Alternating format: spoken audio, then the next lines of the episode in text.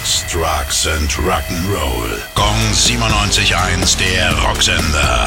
Rock News. Mick Fleetwood versammelte letztes Jahr ein Star-Line-Up vom Feinsten, zu Ehren des bereits verstorbenen Peter Green. Jetzt gibt's einen neuen Clip des Londoner Konzerts auf YouTube. Ein Cover von Oh Well Part 1 mit Aerosmith-Sänger Steven Tyler und Billy Gibbons von ZZ Top.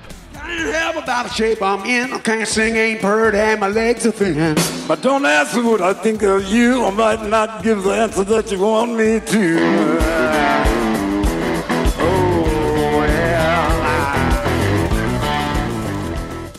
Mike Shinoda, Gründungsmitglied und Allround-Talent von Linkin Park, hat sich einen neuen Weg gesucht, um mit seinen Fans in Kontakt zu treten, per Videostream auf Twitch. Unter dem Hashtag Shinoda Produce Me können Fans zum Beispiel ihre eigenen Demos an ihn schicken, die er dann live mit der ganzen Community produziert.